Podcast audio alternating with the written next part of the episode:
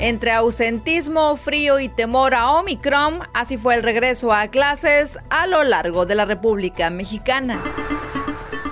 Jalisco con la mayor cifra de homicidios en fin de semana de Año Nuevo. En esa entidad se registraron 22 asesinatos, le siguió Guanajuato con 18 casos y Nuevo León y Puebla con 15 homicidios cada entidad. Atacan a balazos a juez de distrito. Gabriel Domínguez Barrios junto a su hijo caen presuntos responsables en la colonia San Gaspar del municipio de Huitepeca, Morelos. México sumó 2.877 nuevos casos de coronavirus y 37 muertos, con lo que se acumulan un total de 3.993.464 contagios y 299.581 defunciones, de acuerdo con la Secretaría de Salud. Sujeto mata a machetazos a su esposa en Veracruz. La familia de la víctima indicó a las autoridades que Rafael era muy celoso. Intuyen que fue por eso que durante uno de tantos reclamos le pidió separarse, pues ya les había mencionado su intención, pero lo tomó de mala manera y la atacó. SAT asegura que no sancionará a los jóvenes mayores de 18 años que no se inscriban al RFC. Sin piernas y cabeza quedó la estatua en honor a AMLO que erigieron en Atlacomulco, Estado de México, y que luego fue derribada. China, Estados Unidos, Rusia, Reino Unido y Francia acuerdan evitar una guerra nuclear.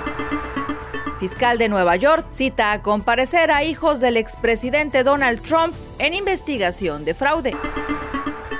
Tormenta invernal azota a Washington, afectó el transporte y obligó a cerrar servicios federales y escuelas y la costa atlántica central. Meteorito explota en el condado de Washington y genera una onda expansiva equivalente a 30 toneladas de dinamita, informó la NASA. La policía de San Diego, California, está pidiendo al público que ayude a identificar a un hombre sospechoso de herir gravemente a un hombre de 81 años en un ataque el mes pasado que está siendo investigado como crimen de odio. Estudiantes y maestros deberán presentar prueba negativa de COVID-19 en Los Ángeles antes de regresar al campus independientemente de su estado de vacunación. California indemnizará al menos a 600 sobrevivientes de esterilización forzada impulsada por el gobierno. La policía disparó e hirió a un hombre en el Valle de San Joaquín de California después de que apuñalara repetidamente a un perro policial, dijeron las autoridades. La Dirección Municipal de Protección Civil dio a conocer a través de su reporte que se mantendrán las condiciones despejadas, sin lluvias pero con bajas temperaturas hasta este miércoles, día en que iniciará un ligero incremento en las temperaturas. La gobernadora de Baja California, Marina del Pilar Ávila Olmeda, dio inicio al programa estatal de rehabilitación de vialidades que construirá el pavimento en las principales calles de todos los municipios con una inversión de más de 110 millones de pesos.